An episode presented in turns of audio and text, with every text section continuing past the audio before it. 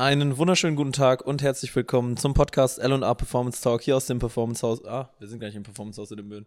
Fangen wir mal auf. Mein Name ist Mischa und mir gegenüber sitzt heute seit langem mal wieder Chris Shitgo. Wie geht's dir, Chris? Sehr gut. Ich habe ein bisschen Sonnenbrand im Trainingslager, aber ansonsten ist alles tutti. Du warst im Trainingslager? Wo?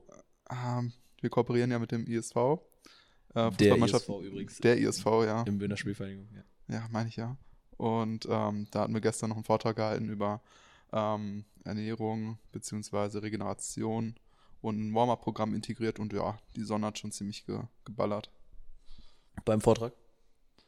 Da nicht, das war im Keller. ich habe es ja quasi gerade schon angesprochen, wir sind nicht im Performance House, sondern wir sitzen gerade in unserem Headquarter. Wir sind in Osnabrück, Kranstraße, wenn man, ich weiß gar nicht, wie viel dürfen wir sagen? ja, auf jeden Fall eigentlich alles, ne? Ja klar, wir haben draußen sechs Meter Reklame, also. Stimmt, da war ja was. Das hängt da ja glaube, relativ groß. Alle, die hier schon mal entlang gelaufen sind, so Richtung Stadt, ähm, haben das schon mal gesehen. Da sind groß, oder zwei große Logos von der Human Performance und von LA. Das ist ganz ja. schön hier auf jeden Fall. Ja, doch, hat, hat, hat seinen Charme. Ja. Im Zentrum, im Herzen Osnabrücks, Osnabrooklyn. Oh, nee. Wir haben heute ein bisschen was vor. Wir sprechen über deine quasi Eigenmarke Cracking Chris, verbunden mit dem Thema manuelle Therapie bzw. das Cracken sowie Mythen und Kritik demgegenüber und über den rasanten Anstieg deiner Social Media Reichweite seit eigentlich inzwischen fast einem Jahr, glaube ich. Jo. Ähm, aber bevor wir mit den Themen starten, möchte ich erstmal über dich und dein aktuelles Leben sprechen mal davon abgesehen, dass du jetzt gerade auch nach Osnabrück umgezogen bist und relativ viel Umzugsstress wahrscheinlich noch hast. Jo. Wie stressig ist es denn drumherum gerade?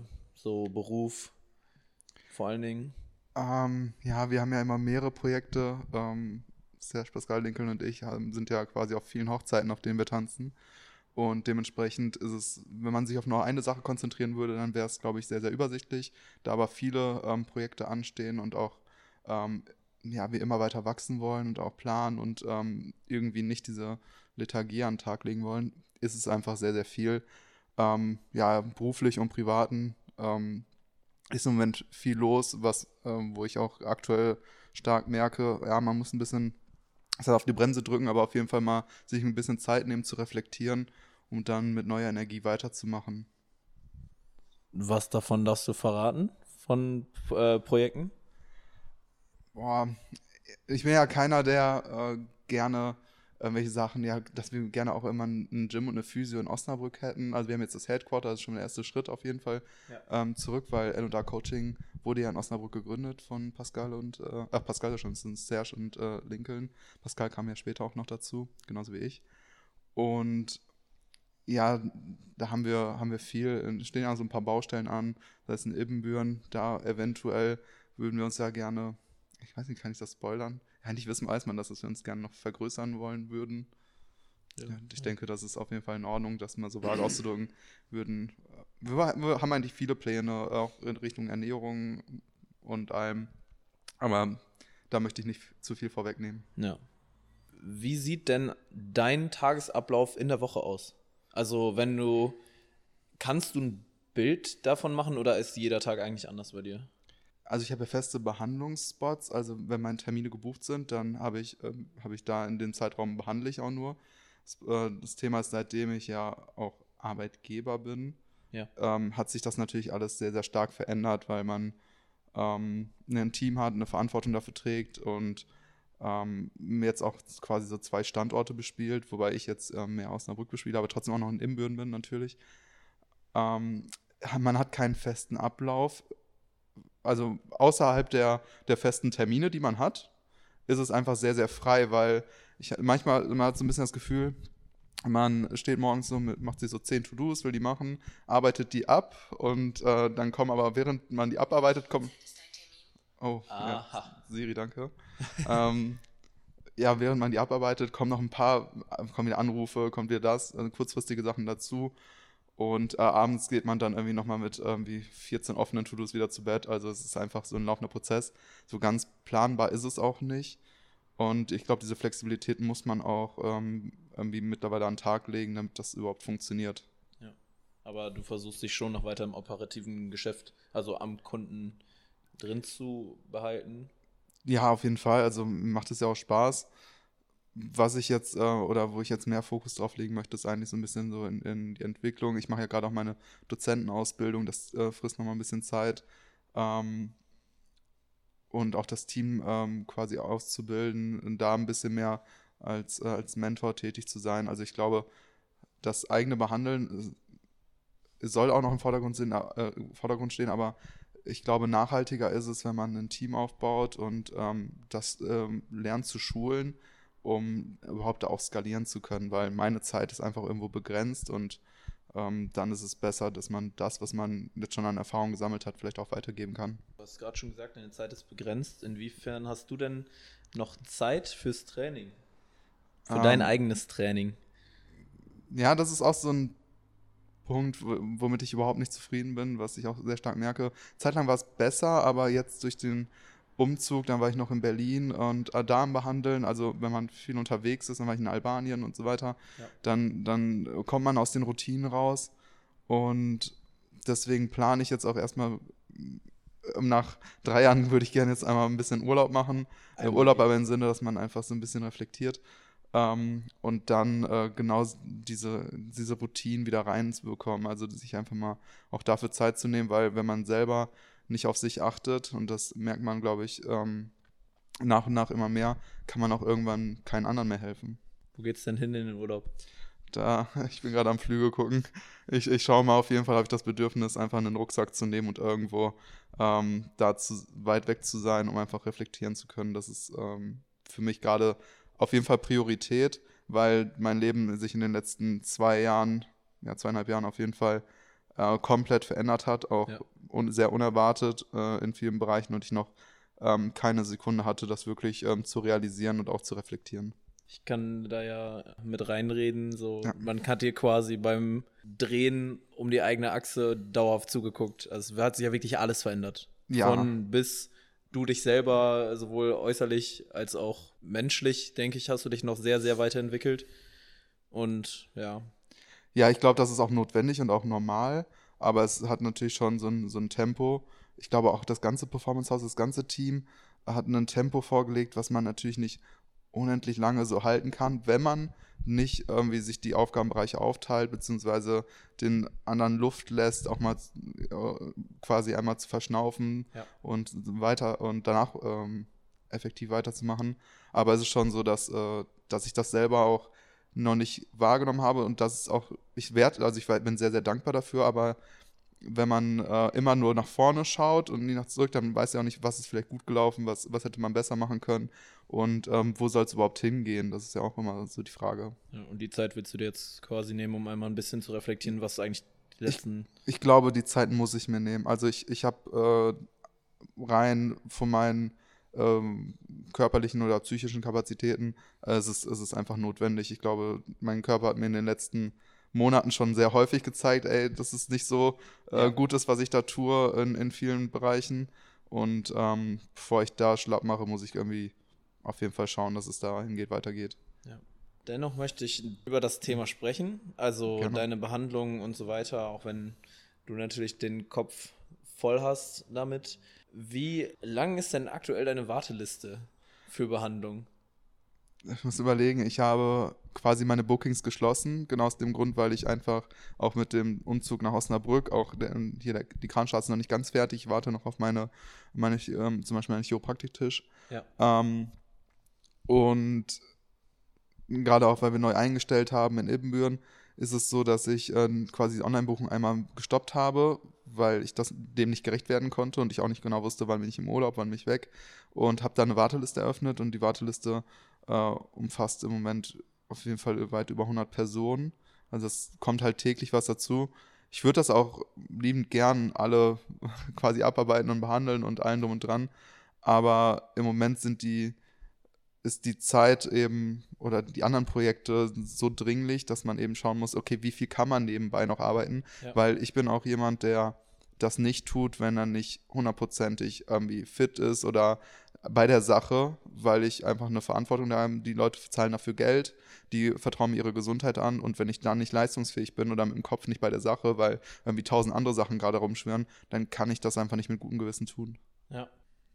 Wen willst du auf jeden Fall mal behandeln? Du hast, hast du so ein Ziel, eine Person, wo du dir so, das wäre mein Life-Goal quasi? Ja, also ich hatte es, glaube ich, mal bei dem Vorstellungsding, was wir hatten, in der Praxis hatte ich schon mal erwähnt, dass ich ja auch ein großer Fan so von ähm, gemischten Hack, Tommy Schmidt und Felix Lobrecht bin. Ah, yo, stimmt. Und da hatte ich, äh, da hatte ich es, auch gesagt und nach wie vor äh, wäre das cool, aber bei mir ist es so, ja, zu behandeln, die Leute kennenzulernen, natürlich. Ich hatte auch das Glück und auch viele meiner Idole irgendwie beim, beim Soundclash kennenzulernen, äh, im, im Backstage da. Äh, danke auch nochmal an Alice und äh, Kerem, die mich da mit hingenommen haben. Also es war echt, äh, echt richtig schön.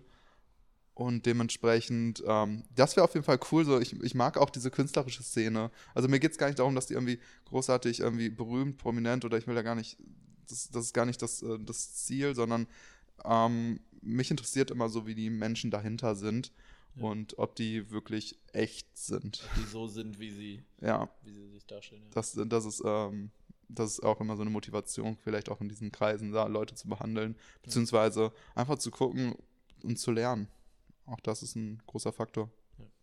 Du hast ja einiges erzählt, sowohl vom Soundclash Backstage als ja, du hast so, so viel schon erzählt. Und ich glaube, du bist in den letzten Monaten auf jeden Fall im Verhältnis gesehen, also relativ, einer der am größten gewachsenen Instagram-Kanäle in diesen letzten zwei, drei, vier Monaten. Du bist inzwischen bei 114.000 Followern, was natürlich schon einfach eine, unvor eine, unvorstellbar große Menge ist. So ist es anderthalb Mal das Dortmund-Stadion. So. Ja, es ist. Das ist schon crazy irgendwie. Realisierst du das? Ähm, ja, also es ist natürlich total verrückt, wenn man sich das visualisiert, die Menschenmasse. Aber ich denke jetzt nicht dadurch, bin ich ein besserer Therapeut oder ein besserer Mensch oder bin irgendwie ähm, Fame oder Influencer, bin ich ja nicht, weil ich vermarkte nicht, mich nicht selber, sondern ähm, klar ist Cracking Chris so ein bisschen eine Marke geworden, aber es ist auch eine Dienstleistung und ich sehe meinen, ähm, den Bereich, den ich jetzt erstmal gemacht habe, ist natürlich so ein bisschen satisfying Content. Ja. Das heißt, die Leute, ähm, ist ein bisschen wie ein Tätowierer, die haben ihre ganzen ähm, ja, ihre ganzen verschiedenen Werke, ihre Tattoos auf ihrer, auf, äh, auf ihrem Instagram und dann geht man zu dem Tätowierer hin, weil er irgendwie den weil Stil hat, genau. Ja, ja. Und bei mir ist es halt so, dass ich viele verschiedene Techniken äh, mittlerweile beherrsche, weil ich viele verschiedene ähm, Fortbildungen, Ausbildungen da drin gemacht habe, ähm, sehr gute Mentoren hatte auch in diesem Bereich. Und äh, dadurch sind natürlich viele Leute darauf aufmerksam geworden, weil meine Behandlung da sehr transparent ist. Was jetzt noch kommt, ist halt dieser mehr Quality-Content, äh, ähm, wo ich dann auch, ähm, vor allem auch, wo wir heute ja drüber reden, was, äh, was passiert da und so weiter, also ein bisschen Aufklärungskontent auf jeden Fall betreibe. Ja. Aber um auf deine Frage zurückzukommen, ich finde nicht, also man bildet sich da nichts drauf ein. Das ist natürlich so, dass einfach die Nachfrage größer wird und ähm, das ist super schwierig. Wenn ich jetzt lokal nur wäre, dann könnte ich ja wahrscheinlich die ganzen äh, Patienten, die anfragen, immer sehr, sehr gut abarbeiten. Aber so ist es halt nicht so, dass Osnabrück oder Ibbenbüren zu mir kommt, sondern irgendwie gefühlt aus ganz Deutschland, was, ja. mich, was ich auch sehr, sehr zu schätzen weiß. Oder ich war jetzt auch in Berlin, habe einen Post gemacht, hatte noch ein paar Behandlungsspots ähm, frei und hab, da konnte ich behandeln. Also ich kann per se jetzt aktuell in, irgendwie in jede Stadt und habe da so ein paar Patienten. Und ähm, das ist natürlich ein totales Privileg und weiß ja. ich auch sehr zu schätzen. Aber ansonsten verteilt sich ja meine Followerschaft so auf, auf der ganzen Welt. Das heißt, ich bin jetzt nicht so irgendwie, dass man auch 100.000 ist auch eine Relation, also wie viel, ich weiß nicht, wie wertvoll das dann ist. Ich bin jetzt kein Beauty, ähm, ja, TikToker oder Instagrammer, der da äh, viel Geld mit rausschlägt oder so. Ja. Aber es ist natürlich schon so, dass meine Dienstleistung dahingehend krass gepusht hat. Ja, also hast du sehr oder hast du viele Patienten über Social Media? Ja, also ich, äh, ich kriege sehr, sehr viele Anfragen, auch ähm, via Instagram, ähm, in DMs und allen, ähm, E-Mail, Anrufe in der Praxis. Also es ist ein sehr, sehr großer ähm, Aufwand dahinter. Leider ist es halt einfach so, dass man dem nicht, äh, nicht mehr gerecht werden kann als einzelne Person. Deswegen setze ich ja den Fokus darauf, jetzt ein Team darin aufzubauen, ja. Ähm, weil ansonsten, ja, wenn ich nicht mehr funktioniere oder wenn ja, dann ist es halt auch alles vorbei. Ja, ja, klar. Was glaubst du denn, ist, war so oder ist der Schlüssel, dass es so dieser satisfying Content mhm. ist? Also der Schlüssel zum, er zum Erfolg? Ähm, ja, ich glaube, viele stellen sich das sehr einfach vor, man, man lädt irgendwas hoch und dann geht man viral oder sonst was. Ich glaube, man muss das, das ganze Social-Media-System so ein bisschen versuchen zu durchblicken. Das heißt, was guckt man sich ja selber an? Also wenn man selber durch Reels oder TikTok äh, ähm, scrollt, dann ist es ja auch schon interessant, okay, wo bleibt man selber hängen? Das ist häufig irgendwie Humor, ne? ja. Ästhetik spielt eine Rolle. Dann, äh, was ich ja bediene, ist so dieses ASM, äh, ähm, ASMR, genau. äh, kurze ASMR. ähm, also dieses, ja, also einfach diese Sinne anspielt. Ja, ja. In der Ästhetik ähm, viele sagen dann auch immer, okay, ja, das sind ja nur so hübsche oder Sportler. Also, ja, meine Praxis ist halt in einem Fitnessstudio. Ich habe überwiegend äh, fitte Menschen und ähm, bei mir sind alle natürlich willkommen. Aber wer ist auf TikTok oder Instagram, sind auch eher das jüngere Klientel, die dann zu mir kommen. Und vor allem, die lassen sich halt auch lieber filmen. Also viele wollen sich auch nicht filmen lassen dabei und da ist es auch vollkommen in Ordnung. Ja. Also, ja, es verteilt sich sehr, sehr. Okay. Du hast extrem viele verschiedene Ausbildungen, oder was ist extrem viele, aber du hast mhm. verschiedene Ausbildungen gemacht, Zertifizierungen. Hast du manchmal das Gefühl, und das vielleicht klingt es auch etwas negativer, mhm. als, als es wirklich gemeint ist, aber hast du manchmal das Gefühl, du wirst auf das Cracken reduziert? Ja, aber mein Marketing ist das ja. Also ich, ich reduziere mich ja Du reduzierst aktuell, dich selber darauf. Ich reduziere ja, mich aktuell selber ja drauf, weil ich das aus Zeitgründen einfach sehr äh, ganz einfach publishen kann. Ja. Ähm, das Ding ist ja, ich habe ja meine, ich habe mich halt spezialisiert auf einen Bereich. Also das ist nicht nur das Cracken, das kommen wir gleich noch zu. Ja. Aber wenn man meinen Werdegang so ein bisschen äh, reflektiert, also mit manueller Therapie, da war schon die Spezialisierung auf Manipulationstechniken. Also ich habe mir schon sehr, sehr früh ähm, überlegt und äh, mich darauf, dafür entschieden, dann auch beim DEC, also vom Deutschen Institut für Chiropraktik, mich zertifizieren lassen. Jetzt bei iThrust, das ist der, auch so ein osteopathischer Ansatz nochmal, ja. der, äh, der, des Cracken. Also alles immer dieses HVLA, also die High Velocity, Low Amplitude Techniken. Und mein Ansatz ist einfach, okay, das ist eine effektive, intensive Therapie, aber auch nur dafür, dass ich den, die Person schnell wieder in die Aktivität zurückbringe. Ja. Also so viel wie nötig an der Bank, aber so viel wie möglich in Aktivität. Und deswegen habe ich auch diese Kombination ähm, mit dem Athletiktraining gemacht, also da, da mich ja auch fortgebildet, dass ich einfach genau diese beiden Bereiche abdecke. Das heißt, ich mache, ich mache jetzt keine Massagen, ich mache jetzt nicht unbedingt viel Triggern, Faszien, sonst was. Dafür gibt es ja auch, oder innere Organe, dafür gibt es so viele tolle Therapeuten. Ja. Ich habe einfach gesagt, okay, ich mache dieses HVLA und Training mit den Leuten. Also Screening-Training ähm, ist da so mein Schwerpunkt. Ich habe es halt das Cracken war einfacher oder hat sich halt schnell vermarktet. Ja. Das, den Rest möchte ich jetzt nach, nachziehen, wo ich jetzt auch so ein bisschen schon die Aufmerksamkeit vielleicht habe, weil vorher die Aufmerksamkeit damit zu bekommen, ist vielleicht auch nicht so leicht. Direkt dazu, hast du in, in irgendeiner Form mal Feedback von anderen Physiotherapeuten bekommen auf das, was du auf, gerade auf Social Media nach außen trägst, dass, dass halt die Behandlung, das Cracken quasi, also das ist es ja nicht nur, aber es sieht ja auf Social Media so aus, dass die Behandlung im Prinzip nur das Cracken ist.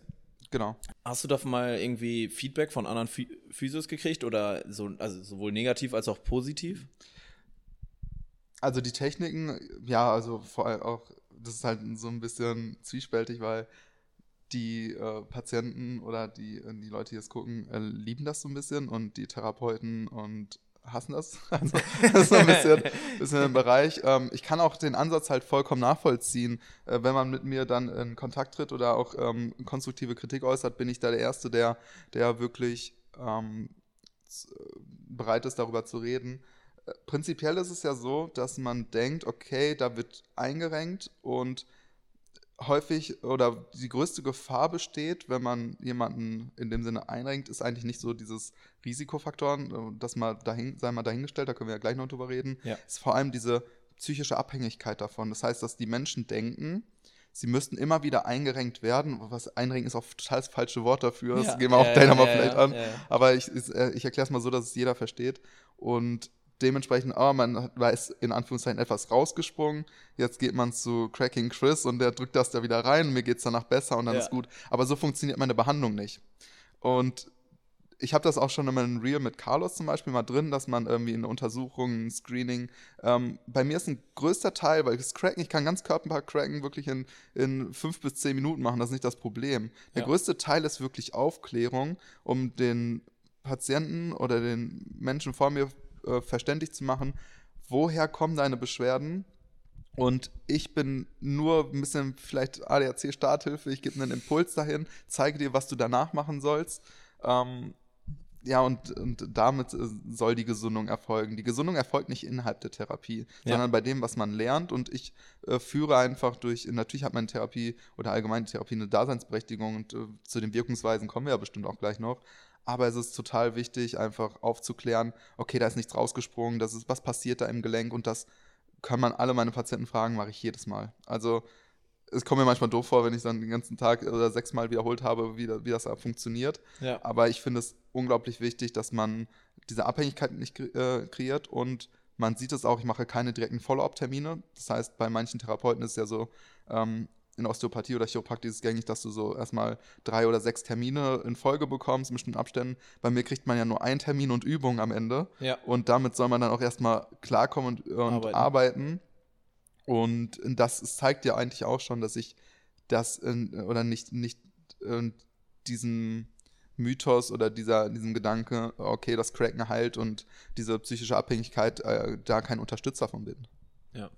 Also ist, das hast du ja selber auch schon gesagt, dass das Cracken ist ja selber nicht die, Mhm. die Ursachenbehandlung. Genau, ähm, klar sind, also Therapeuten, es ist ganz witzig, weil ein Therapeut, der mich äh, erstmal kritisiert, was heißt kritisiert? Marcel Mersch, der bei uns so, arbeitet, dein- der dein- wirklich, als ich das erste Mal mit ihm gesprochen habe, ich habe bei seinem CrossFit-Kurs bei uns im Gym mitgemacht, Ja. haben wir gesprochen und er fand erstmal alles komplett scheiße, was ich mache. Ja. Also hat er mir auch so gesagt Ja, und ich ja. fand's total geil. Und dann habe ich ihm erklärt, was ich mache, weil wenn der Patient, der kommt vielleicht aufgrund des Crackens zu mir, das heißt, es ist so ein Catch-Faktor. Die wissen, okay, der, der kann da irgendwie ähm, vielleicht an meinen Beschwerden was ändern, aber wenn ich den schon mal da habe, dann kann ich den, dann, dann auch manipuliere ich den nicht körperlich, nur, sondern auch so ein bisschen vom Kopf her, dass man die, ed, äh, äh, die edukative Schiene äh, geht, aber man hat die schon mal da. Ja. Also wenn du die da hast und dann mit deinen kommunikativen Skills arbeiten kannst, dann hast du ja wirklich ähm, sei es auch, wenn einfach nur dieser Crack ein psychologischer Faktor ist, ein, sei es ein Placebo oder sonst was. Es hat Wirkungsweisen, die sind auch schon be, ähm, teilweise belegt. Und da kommen wir gleich noch zu. Aber es ist einfach ein guter Weg äh, zu sagen, hey, jetzt haben wir das gemacht und jetzt ab in die Aktivität, mach diese Übung, du musst da trainieren, Tiefenstabilität, Mobilisation und, und, und. Und äh, die Patienten sind viel schneller bereit, weil die einfach auch ähm, aufgrund einer großen Hormonausschüttung bei dieser Behandlung und allem ähm, direkt äh, quasi auch diese, diese Verbesserung spüren und dann da genau weitermachen. Das heißt, einmal den Karren aus dem Dreck ziehen und dann, äh, und dann weitermachen. Das Ja. ist ja, und da habe ich mit Marcel drüber gesprochen und dann hat er einfach auch hinterher gesagt, und deswegen ist er jetzt auch Teil des Teams und äh, weil es nur so funktioniert, wir müssen ja irgendwie, es gibt im Moment in der Physiotherapie eigentlich nur noch so diese Critical Physios, die, oh, alles hands-on ist irgendwie, äh, hat keine, äh, ist nicht evidenzbasiert und machen wir nicht und die sind jenes nur noch äh, trainieren. Klar bin ich auch der Meinung, dass das nachhaltig ist, dass die Leute Sport machen und trainieren, aber es ist, hat trotzdem eine Daseinsberechtigung, die Menschen da erstmal hinzuführen. Und da ist es, ist das Cracken eine Möglichkeit, Mobilisation, es gibt auch Massagen, Triggern, Faszien, ist doch egal, Hauptsache wir kriegen den, den Patienten äh, oder den Menschen dahin, dass, es, dass er wieder am aktiven Leben teilnehmen kann und es ihm besser geht, nachhaltig. Und nicht nur ein Symptom zu lindern, wo er alle drei Tage zu uns kommen muss, damit wir an ihm verdienen. Ja, ich glaube, diese edukative Schiene ist eine ganz, ganz wichtige. Das ist ja, das ist ja nicht nur bei dir jetzt im Job so, das ja, das denke ich mir auch jedes Mal, wenn, wenn ein Kunde ins Performance-Haus kommt, der noch kein Mitglied bei uns ist, zum Probetraining zum Beispiel, und du siehst, wie falsch manche Übungen sind, und du erstmal, egal ob der dann langfristig bei uns trainiert oder nicht, aber dem, der Person erstmal das Verständnis dafür zu geben, was alles falsch gemacht werden kann oder wo halt dann auch Probleme liegen, finde ich so wichtig und das ist ja im Prinzip genau das, was du machst. Du, lehr, also, du gehst über die Education und hilfst ihnen quasi, das zu lösen. Ja, wobei ich äh, gerade im Fitnessstudio bin ich jetzt nicht großer Fan davon, den allen zu sagen, oh, was da alles falsch stehen kann, wa- was alles beim Kreuzheben passieren kann. Weil Nein, das, nein, äh, nein, wär- das wäre nicht. das wär total, äh, Naja, das wäre der falsche was er richtig machen Genau, sollte. also auf jeden Fall einfach beibringen für ihn individuell, wie es, wie es, äh, oder wie es, für ihn am besten wäre. Ja, genau. Und in der Therapie sehe ich das genauso. Ich finde zum Beispiel eher auch den Therapieansatz sehr fahrlässig, dem Patienten immer wieder, okay, drei, äh, wie gesagt, ähm, der einen äh, steifen Nacken oder sowas oder, oder allgemein Nackenschmerzen, äh, mobilisiert beziehungsweise ähm, drückt da rum, massiert einfach nur den Muskel und dann sagt er mir immer zwei, drei Tage war es besser und danach kommt er wieder und das hat er immer, also dann hat auf einmal eine Abhängigkeit kreiert, auch durch, nicht durchs Cracken zum Beispiel, auch durch Massagen oder Muskelbehandlung, wo nur ein Symptom ähm, behandelt wird. Das ist auch auf, auf Dauer schädlich. Also Physiotherapie kann auch nach hinten losgehen, wenn der Patient auf einmal das Gefühl hat, oh, der Therapeut ist im Urlaub, wie überlebe ich die nächsten drei Wochen? Ganz. Oder, oder ich bin im Urlaub, was mache ich dann? Wie, dann kriege ich irgendwie Migräne oder sonst was. Ja. Also auch das ist eine große Gefahr. Deswegen müssen wir aufklären und müssen vor allem die, Eigen, ähm, die Eigenverantwortung reinbringen des Patienten und auch ihm bewusst machen, wie mehrdimensional Schmerz funktioniert und wo er, was alle, wie er überhaupt darauf ein, einwirken kann. Und da gibt es so, so viele Formen und das ist das äh, Nachhaltige dahinter. Ja.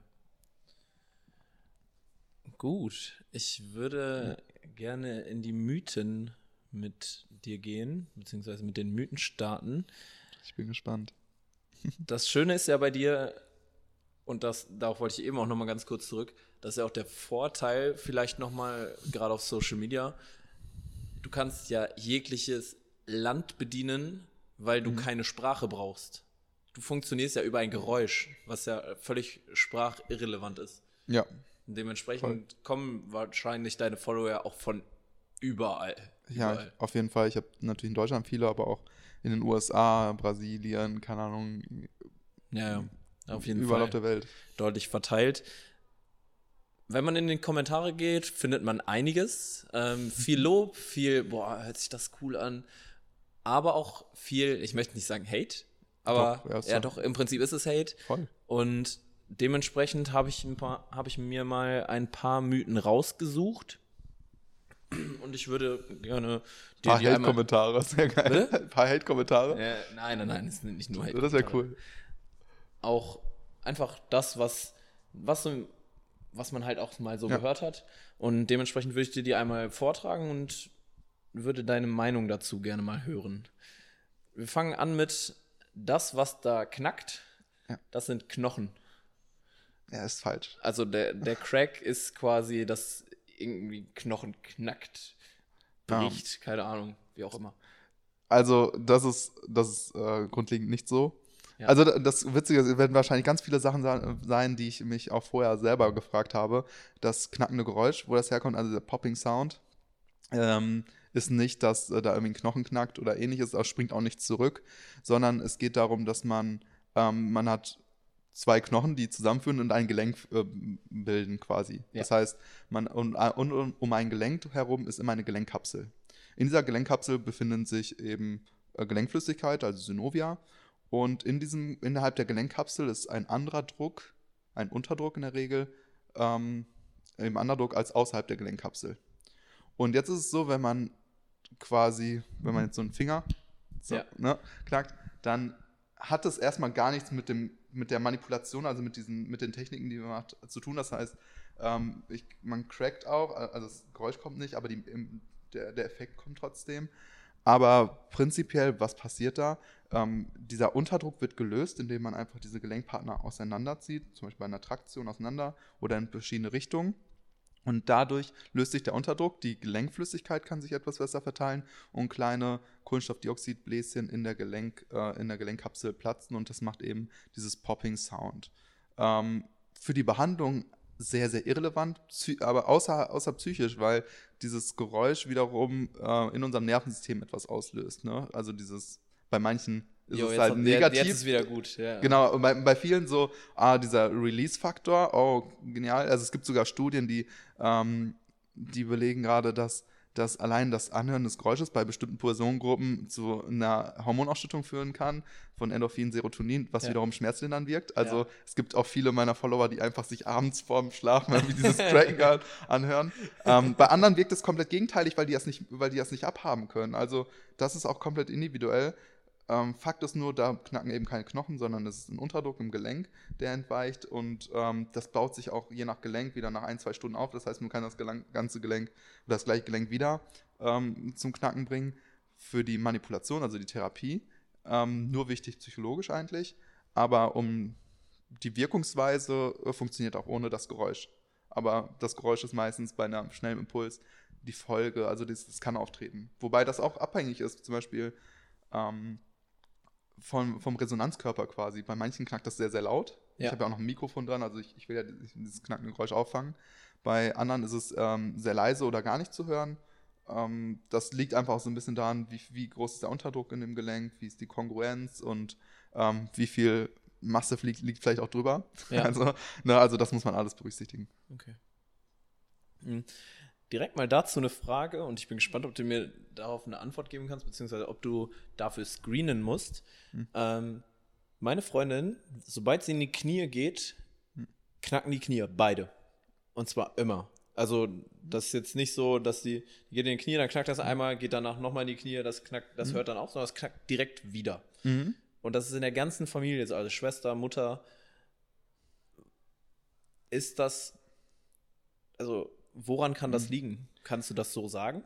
Also knackende Gelenke ist ja erstmal nichts Pathologisches. Also in der Regel tut es ja nicht weh, passiert auch nichts bei. Jetzt ist es so, dass ähm, bei älteren Patienten, also ich, ich kenne ja Margalini, die ist noch nicht so alt, das heißt, es nicht ist äh, unwahrscheinlich, dass es jetzt arthrotisch bedingt ist und deswegen Krepitation, also dieses Gelenknistern quasi auftritt. Das, was ne? Luisa hat zum Beispiel. Bei, bei ja, also wenn man zum Beispiel eine bestimmte Abnutzung in Gelenken hat, ja, ja, dann kann es eben dazu kommen, dass äh, das Gelenk auch äh, Geräusche macht, sag ich mal so. Oder viele haben das auch beim Schulterblatt, dieses Schulterblattknacken. Ja. Ähm, per se ist es erstmal nichts Pathologisches. Ich habe jetzt auch ähm, oder würde jetzt zu weit greifen, wenn ich äh, genau äh, wüsste, warum sich dieser Druck immer wieder aufbaut oder was, was dabei passiert.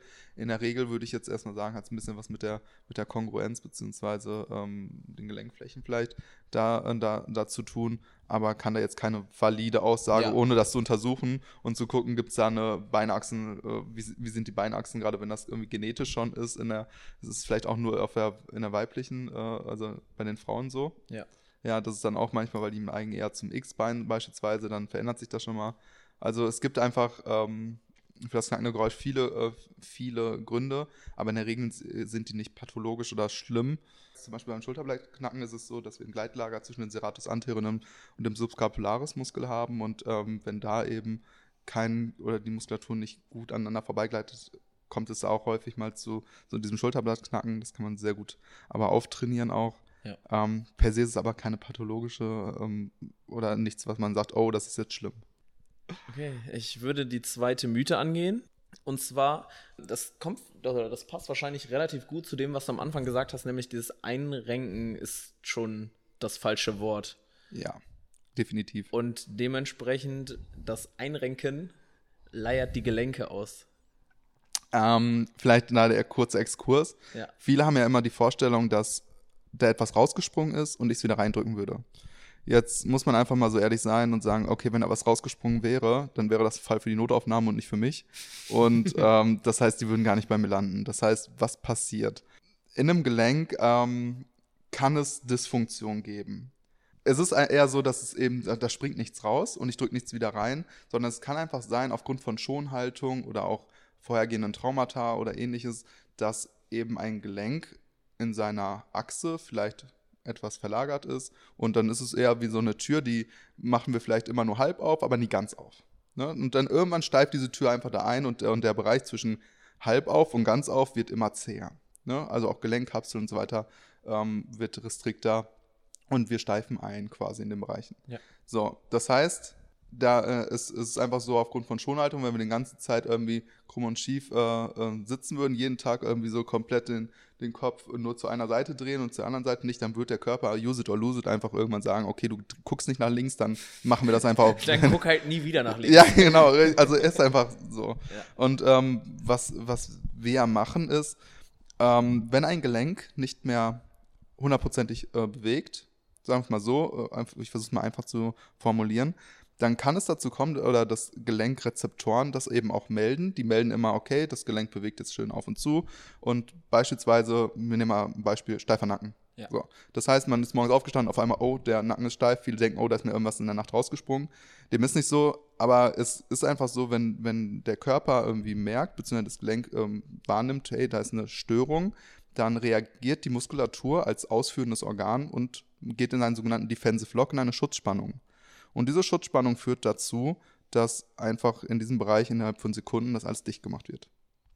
Was wir durch die Manipulation machen, ist, wir gehen genau an diesen Bereich und führen einen, einen Impuls aus. Dieser Impuls muss schneller als 400 Millisekunden sein und dadurch wird ein sogenannter myostatischer Inverse Reflex ausgelöst. Dieser Reflex löst quasi diese, diesen Defensive Lock, diese Schutzspannung und erweitert quasi das, äh, die Gelenkbeweglichkeit in diesem Bereich. Dabei löst sich auch der Unterdruck, Gelenk, ähm, verteilt sich ähm, wieder besser und viele Botenstoffe, Hormone wie eben äh, Serotonin, Endorphine werden äh, ausgeschüttet, die wiederum äh, schmerzlindernd und entzündungshemmend wirken.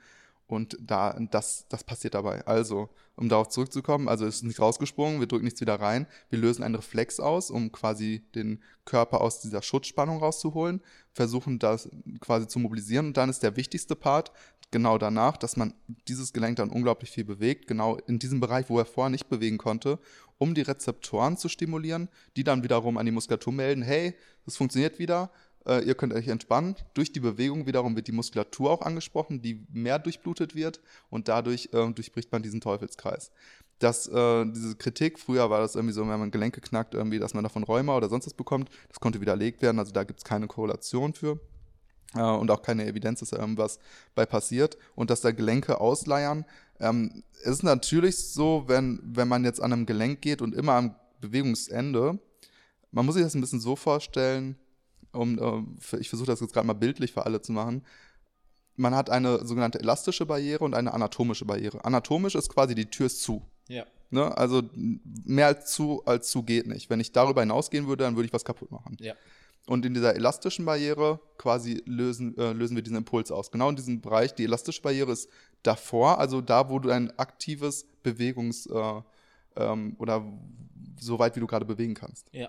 Und genau in diesem Zwischenbereich wollen wir haben. Das heißt, die Tür geht vielleicht, wenn wir jetzt mal wieder, die Tür geht nicht mehr auf, sondern geht nicht mehr zu ganz, sondern die geht, äh, die hat einfach 10 Grad, ähm, äh, dass sie nicht ganz zugeht ins Schlossfeld dann ist genau da die äh, Manipulation, aber die Manipulation findet nicht statt, wo die Tür schon zu ist, weil dann würden wir einen Schaden setzen. Ah, jetzt habe ich den Faden verloren, weil ich gerade. Du wirst den Schaden, du würdest den Schaden setzen, wenn du die Tür ganz zumachst. Über den Elast. Äh genau, also man geht eben nicht über diese anatomische Barriere, ist ja logisch. Ja. Und ähm, ja, und genau äh, da versuchen wir einfach dann hinterher durch Bewegung, durch Mobilisation, da das Ganze wieder beweglich zu bekommen. Also ja es geht eigentlich mehr darum, dass man am Nervensystem arbeitet und weniger wirklich, äh, wie gesagt, irgendeinen Knochen zurückdrückt oder sonst was. Auch wenn man irgendwie Skoliose hat oder ähnliches. Was ja. passiert hier gerade? Wir sind hier in der Kranstraße, wir fahren auf Motorräder. Achso, Motorrad. ähm, bedeutet, dass wir da eben nichts zu, äh, nicht wirklich irgendwie einen Wirbel irgendwie zurückdrücken oder sonst was, aber indem wir halt diese Schutzspannung lösen und danach ins Training gehen, kann man eben sehr gut Fehlhaltung, Schonhaltung und so weiter auftrainieren. Ja, aber es leiert. Genau, das Gelenk leiert nicht aus, weil man ja eben nicht weitergeht, als es als gehen konnte. Ach, da, da haben wir den Faden wieder gefunden. Da haben wir den Faden gefunden. Genau, also weil man eben nicht weitergeht, als es ursprünglich gehen kann, leiert man da nichts aus. Und weil eine Manipulation oder dieses Cracken niemals mit Kraft ausgeführt werden darf. Also es ist einfach kein Kraftfaktor da drin, dass man irgendwie ähm, da irgendeinen Schaden setzen würde. Ja, also Kraft ist ein schlechter Begleiter eben oder äh, Gewalt ist ein schlechter Ge äh, Begleiter im Leben. Dementsprechend ja. passiert das dabei nicht. Es ist eine hohe Geschwindigkeit nur. Thema Gewalt. Gewalt. Nächste Mythe. Das Genick kann brechen und dann könnte jemand sterben. Ja, das, damit werde ich ja häufig, ähm, das passt ja perfekt zu dem, was ich gerade erklärt habe. Per se könnte man Genick brechen, ne, weil sonst, sonst ist es ja möglich. Ja, ja. Ja. Aber man muss eben sagen, das Genick würde brechen oder äh, Strukturen würden zu Schaden kommen, wenn wir die Tür, die schon zu ist, gewaltsam noch mehr zumachen wollen. also durchtreten. Genau. Ja. Ähm, Und das tun wir nicht. Also wir gucken ja, okay, was ist das Bewegungsausmaß? Wir, wir schauen, wie ist das Endgefühl, weil das ist immer das, was ein Therapeut. Deswegen ist auch diese ganzen Screening-Sachen sind immer sehr subjektiv. Deswegen muss man das vielleicht von jemandem machen lassen, gerade der schon ein paar ähm, Köpfe in meiner Hand gehabt hat. Weil, ja, okay. Ja, ja, es ist einfach so, weil man das Endgefühl und am Endgefühl ähm, bedeutet ich vergleiche das immer mit, äh, mit, auch wieder mit einer Tür, ist sie sehr leichtläufig ja. oder, oder stockt die irgendwo oder ist sie schwergängig. Und das ist quasi das Endgefühl, wie, wie bewegt es am Ende. Und wenn das Endgefühl sehr hart ist, also einfach fest, also hart und fest noch was anderes, aber hart ist, quasi knöchern, dann ist ja für uns auch sehr logisch, dass wir darüber nicht hinausgehen, sondern dann ist ja eine, quasi schon eine knöcherne Hemmung. Ja. Hart und fest was anderes, ja. ja, also, aber du weißt, was ich meine. Ja, ja, natürlich.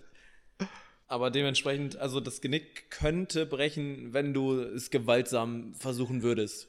Aber du machst Ja, es also das kann ja aber beim Kampfsport oder sonst was, da ist sehr viel, ähm, also nicht, dass man das beim Kampfsport machen soll, würde, ja. aber man kennt es ja aus den Filmen, ähm, erstens da auch so viel zu hohe Muskelspannung. Der, der, Patient würde schon komplett gegenspannen, wenn er am Ende wäre. Also, das ist auch mal so ein Punkt. Der, du lässt ihn nicht einfach, du liegst ja nicht du da und du lässt ja, genau. Also, ja. das, das wird schon reflektorisch einfach gar nicht, ähm, gar nicht so einfach sein. Also, auch in der Literatur gibt es das nicht, dass man da jetzt irgendwie Genick bricht. Was man halt äh, ähm, schauen muss, gibt es irgendwelche Kontraindikationen, also irgendwelche pathologischen Gründe, wie zum Beispiel ähm, Osteoporose oder ähnliches. Das heißt, dass man eine erhöhte oder eine Anfälligkeit für Knochenbrüche hat.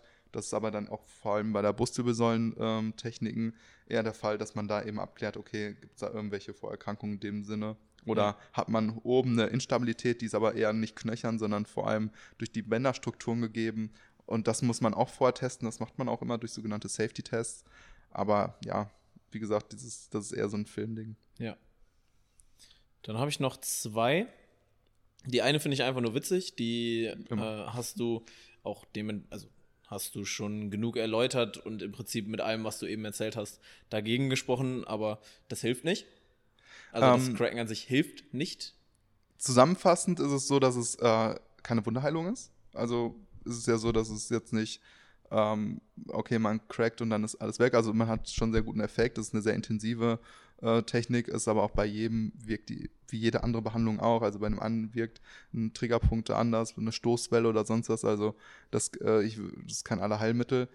Ähm, Cracken wirkt insofern, dass man eben diese, vor allem diesen ähm, myostatischen Inverse-Reflex auslöst, also diese Schutzspannung, dann eine Hormonausschüttung hat, ähm, sehr stark aufs vegetative Nervensystem einwirkt, also allgemein aufs Nervensystem und dadurch quasi so einen gewissen Reset ähm, erfährt. Es hat eine psychologische Wirkung und wenn man das dann schön mit äh, Mobilisation und, und Training kombiniert, dann hat es eine hervorragende Wirkung. Also das ist das Outcome auch in unserer Behandlung, die wir machen.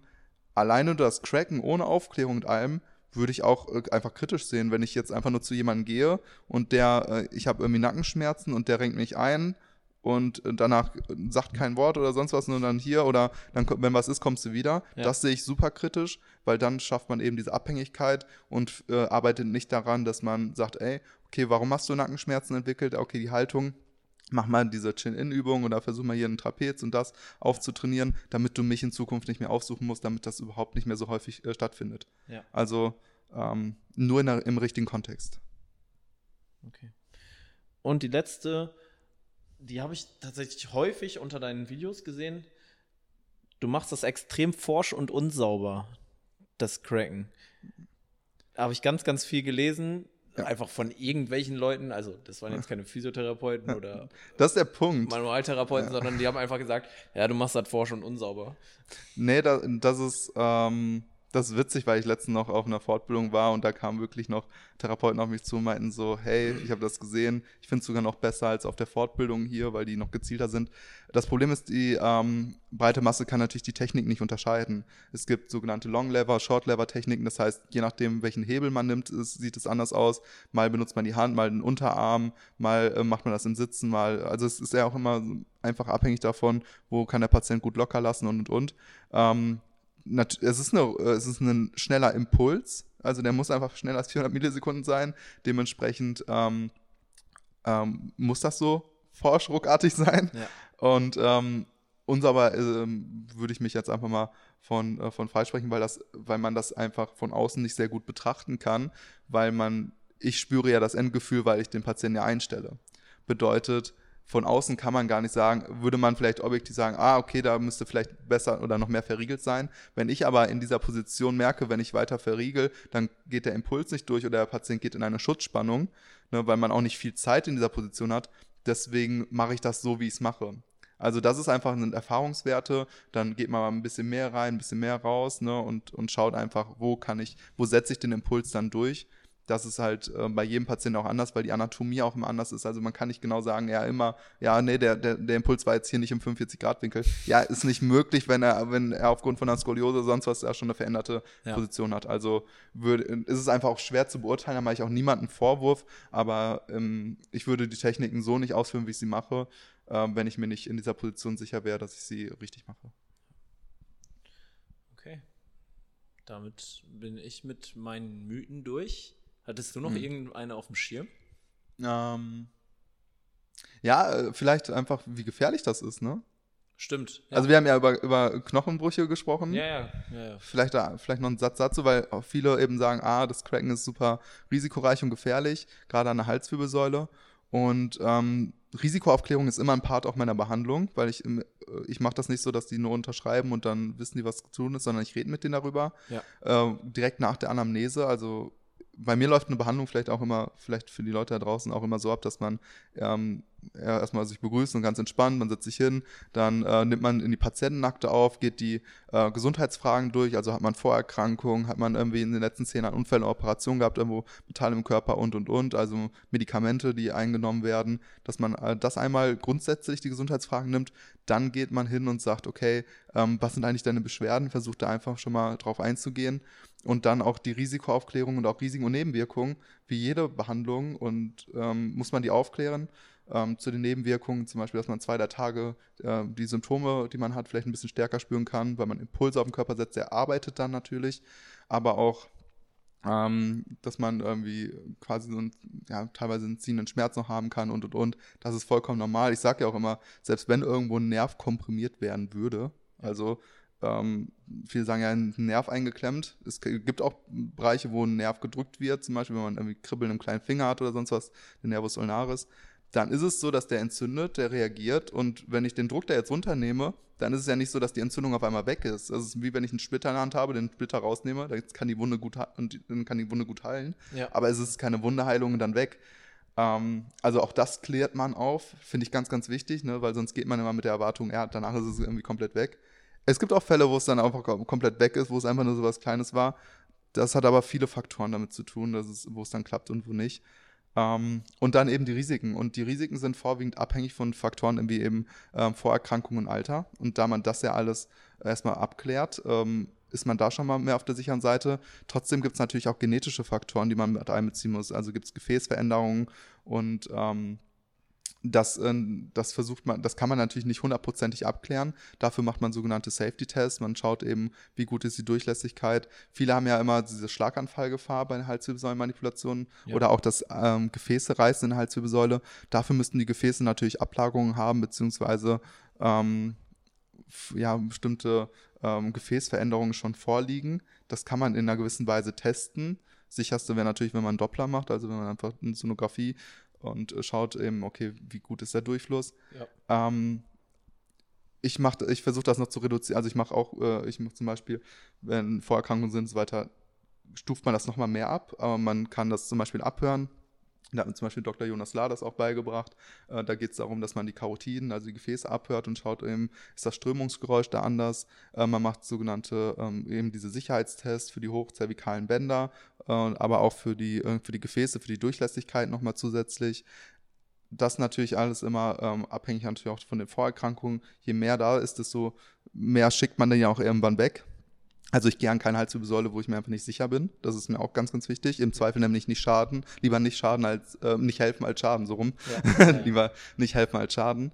Ähm, aber allgemein ist das, äh, sind die Risiken der Behandlung nicht größer als bei anderen Behandlungen. Also wenn wir jetzt von Zahlen sprechen, die äh, neueste EFOMT-Studie, also das ist das Cervical Framework, das wurde 2020 äh, rausgebracht, die untersuchen nichts anderes. Und ähm, man sagt immer, bei einer Behandlung äh, geht man immer, okay, Risiko und ähm, also Wirkung und Risiken muss ab, müssen ab, äh, abgewogen werden und dann ja. dementsprechend guckt man, ob man es macht oder nicht. Und das Risiko bei einer Halswirbelsäulenmanipulation, also diese Stroke-Gefahr, diese Schlaganfallgefahr, liegt bei ähm, durchschnittlich 0,006 Prozent bei 100.000 Personen. Zum, Verhältnis, äh, zum Vergleich, ähm, das Risiko ähm, von Ibuprofen oder äh, Paracetamol, irgendwie, dass man Magenblutung bekommt, liegt ja. ähm, im gleichen Feld, äh, liegt bei 100.000 bei ungefähr 6 Prozent. Oh. Natürlich bei regelmäßigem äh, Konsum. Ja. Aber wie viele nehmen regelmäßig? ja, dementsprechend ähm, sage ich auch immer den Patienten, weil viele von weiter herkommen, sind mit dem Auto hergekommen, viel gefährlicher wird es nicht mehr. Ja. Und wir machen auch nichts, wo wir uns nicht bei sicher sind. Das ist auch ganz wichtig. Aber trotzdem, alles im Leben hat ein Risiko. Auch das äh, Cracken hat ein Risiko, aber es ist nicht so ähm, prägnant oder nicht so großes Risiko, wie es aus, augenscheinlich aussieht, quasi ja. bei den Videos oder wie es auch klingt. Ja. Äh, im, auch vor allem nicht äh, im Verhältnis zu anderen Behandlungstechniken. Ja. Das ist vielleicht auch nochmal ganz wichtig, zum Schluss nochmal zu nennen, weil das eine häufige Sache ist. Da werde ich auch noch ein bisschen, äh, da wird auch gerade noch so ein ähm, Buch äh, drüber verfasst, auch von unserer Akademie. Und auch irgendwie, ja, beispielsweise um Gefäße wirklich zu verletzen, müsste man ähm, 4G an Kraft aufwenden. Ne? Also G ist, äh, hat man ja schon mal gehört, ja, bei, ja, ja, beim Autofahren zum Beispiel irgendwie die G-Kräfte ja, Formel 1 oder sowas. Ähm, wir schaffen mit unseren Händen da bei den Manipulationen nicht mal zwei. also, gerade du. ja, genau. ähm, ich vielleicht da ein bisschen mehr, aber nein. ähm, aber die, äh, wie gesagt, um da Verletzungen zu äh, sein, aber man muss natürlich auch sagen, sollte alles immer nur von jemandem, der es gelernt hat, geschult ist, ja. die Zertifikate hat und das Cracken kannst du jedem beibringen, das ist kein Problem. Ich könnte dir innerhalb von einer Stunde auf jeden Fall zeigen, wie man eine Halswirbelsäule einringt, das ist nicht das Thema. Ja. Wichtig ist, dass du weißt, wann du es nicht tun darfst. Ja. Um aus der Folge rauszugehen, habe ich noch dreieinhalb Fragen für dich. Die, oh. Wir sind schon recht lang, dementsprechend sind die Fragen auch kurz, kurz gehalten. Kannst du ganz locker und flockig drauf, locker und flockig drauf antworten. Wir beginnen damit auf einer Skala von 1 bis 10. Wie geht's dir gerade? 10 ist traumhaft, 0 ist scheiße. Physisch und psychisch zusammengeschlossen einfach mal. Oder ja. soll ich das mal trennen? du kannst es gerne auch trennen. Ich würde mich da gerade, also jetzt gerade in diesem Moment würde ich mich so ein bisschen so bei einer 4 einordnen in beiden Belangen. Also zusammen. Ja, ja also das, wie gesagt, ich bin sehr dankbar für viele Sachen, aber merke auch, aktuell habe ich so das Bedürfnis, wie ich schon eingangs sagte, ja. bisschen, ein bisschen äh, rauskommen. Ein bisschen, ja. Also nicht, macht euch keine Sorgen, alles gut. Ne? nicht, Club so, 20, nicht so weit raus. Oder, oder, oder Club 27. Lass es. Lass es. Nächsten Monat ist so. Ich habe noch einen Monat. Nein, Lass es. Nein, das kriegen wir. So schnell wird man mich, glaube ich, nicht los. Nee, nee. Meine Mama sagt immer, Unkraut vergeht nicht. Ist auch keine Option. wo wir beim Thema rauskommen sind, hast du ein Ziel, wo du langfristig leben? Jo, ich weiß nicht, ob man das auf der Aufnahme hört, aber hier äh, posen echt viel auf der Kranstraße. Ja, hier fahren äh, teure Autos oder zumindest laute Autos. ich wollte gerade sagen. Hast du ein Ziel, wo du irgendwann mal wohnen möchtest? Irgendeine Stadt, irgendein Land vielleicht sogar, wenn es nicht Deutschland ist? Ich hatte schon, oder ich hatte schon immer den Traum, viel zu reisen. Ich konnte es mir nie leisten. Ja. Das war auch so ein Punkt. Jetzt durch ähm, iThrust ist auch die Möglichkeit irgendwie in anderen Ländern. Ähm, oder jetzt kann man sich das auch die eine oder andere Reise mal leisten. Aber für mich wäre, glaube ich, das Beste, weil mir auch sehr, sehr schnell monoton langweilig ist. Ich bin in meinem Leben, ich bin jetzt, ich werde jetzt 28 und ich bin, hatte jetzt meinen 28. Umzug. Also das hat, ja, das ist kein, also mein eigener, ich habe auch noch bei anderen Leuten geholfen. Ne? Ja, also. Äh, also, ich glaube, für mich wäre das Beste eine, eine ich, ich habe gar nicht so einen Anspruch, irgendwie ein großes Haus zu haben oder sonst was, Familie, Kinder. Das ist, äh, das ist jetzt gar nicht so der Plan, sondern ich hätte gerne vielleicht so eine Eigentumswohnung oder irgendwo zentral in der Stadt, wo, oder wo ich mich, wo ich dann mal drin für drei Monate zum Beispiel und dann wieder drei Monate irgendwo in einem anderen Land. Ja. Also ich kann mir das sehr, sehr gut vorstellen, langfristig einfach auch unterwegs zu sein, mal äh, andere Kulturen, einfach da persönlich zu wachsen, ja. ähm, Menschen kennenzulernen ähm, das Leben von, aus anderen Perspektiven zu sehen, hier mal so ein bisschen zu entschleunigen, bedeutet, ich möchte eigentlich einen, einen, Rückzugsort haben, ob das jetzt in der Stadt ist oder nicht, das habe ich jetzt einfach mal so gesagt. Ja. Ähm, auf jeden Fall, äh, ich finde zum Beispiel Städte wie Hamburg äh, wunderschön. Ich war jetzt in Berlin, da habe ich mich auch echt wohl gefühlt. Ähm, mein Bruder wohnt in Freiburg, das ist auch echt schön. Ja. Ich glaube, es ist ganz cool, wenn man hier in Osnabrück oder in Münster habe ich auch mal gewohnt. Ähm, bedeutet eigentlich, dass ich irgendwo gerne meinen Rückzugsort hätte, wo ich dann wieder komme. Wir haben ja auch da hier in Osnabrück ja unser, beziehungsweise in Ibbenbüren ja unser, unsere Praxis. Also da, man ist ja auch gebunden ja. irgendwo, aber ich kann mir langfristig echt vorstellen, dass man einfach so ein bisschen so ein gesplittetes Leben hat, dass man mal woanders ist und dann wieder mal zurückkommt. So eine Art Weltenbummler mäßig. Ja, ich, ich glaube, mein, mein Nomadenstil äh, in den, seit meinem oder seit am Beginn meines Lebens lässt mir, glaube ich, gar nicht viel anderes übrig. Ja. Ich glaube, das ist jetzt super schwer umzugehen. Ich kann mir nicht vorstellen, dass ich jetzt mir irgendwo ein Haus kaufe und einen Garten und dann ähm, da irgendwie die ganze ich Zeit. Ich sehe die auch noch nicht im Garten, ehrlich gesagt. Nee, ich, ich habe auch echt keinen grü kein grünen Daumen. Keinen grünen Daumen. Nee. Ich ziehe die halbe Frage vor. Ja. Entweder oder. Süß oder salzig? Ich bin ultra der Chips-Fan. Ne? Das, ist dann, das ist dann schwierig. Warum? Das ist salzig. Ja, eben. Also ich Warum bin, ist das dann schwierig? Ja, das ist salzig. Ja, das ist schon, ist schon eher wahrscheinlich salzig. Ich esse aber gerne ein Eis oder Schokolade. Auch, ja, aber wahrscheinlich äh, so Chips. Ja, also so mein, salzig. Ja. Und außerdem Süßkartoffelpommes. Ja, ich wollte gerade sagen, Ja. die waren auch gerade echt lecker. Okay. Dann meine abschließende Frage. Hast du gleich Zeit für mein Handgelenk? Das kriegen wir wohl hin. Ja? Geil. Ich glaube, du machst es relativ schnell durch, deine durch, durch deinen Calisthenics wieder kaputt, aber Ja. Ja. Nee, zu viel, zu viel belastet, glaube ich, in den letzten Tagen, Wochen. ja, das ist vielleicht auch mal Belastung, Belastbarkeit. Da nochmal Screen gucken, wo uns liegt, ne? Ja, sag, mir- sag mir, woran es liegt. Ich ändere es. Ich versuche es zu ändern. Ich weiß nicht, wie ist aktuell dein Stresslevel, Ernährung, dein Schlaf, dein, äh, dein Trainingszustand. Also es gibt Das ganz sind- viele Das, ich wollte Faktoren. gerade sagen, das sind viele Fragen auf einmal. Stresslevel ist 6. Ernährung ist, könnte besser aktuell, aber ist absolut in Ordnung auf jeden Fall. Ja. Was war noch? Was war noch? Ähm, ähm, Schlaf. Schlaf ist gut. Die letzte, die letzte Nacht jetzt nicht so viel, Mhm. aber grundsätzlich ist er eigentlich gut. Trainingsstand, äh, Stand- also, was wir gerade äh, erläutern, vielleicht für die Leute mitzunehmen, Schmerzen oder Beschwerden haben einfach sehr, sehr multidimensionale Gründe, Ja, also Ursachen. äh, multidimensional also schon, also multifaktorielle Gründe so rum. Ja. Und ähm, wenn man irgendwo Schmerzen oder Schmerzen hat und Beschwerden oder Schmerzen hat oder sich verletzt, dann hat das einfach den Hintergrund, dass man eben schauen sollte, okay, das ist, ich habe mich zum Beispiel ja beim Kreuzheben am Rücken ähm, verletzt und dann lag es nicht am Kreuzheben, sondern irgendwie, ich habe, ich ernähre mich aktuell sehr schlecht, habe sehr viel Stress, äh, wenig Schlaf und ähm, nicht gut im Training und dann hat mein Ego gewonnen. Also dann liegt es irgendwie nicht an der Übung Kreuzheben, weil die scheiße ist, sondern weil einfach die anderen Faktoren nicht in der Balance sind. Also ich war nicht belastbar genug für die Belastung, die ich meinem Körper gegeben habe.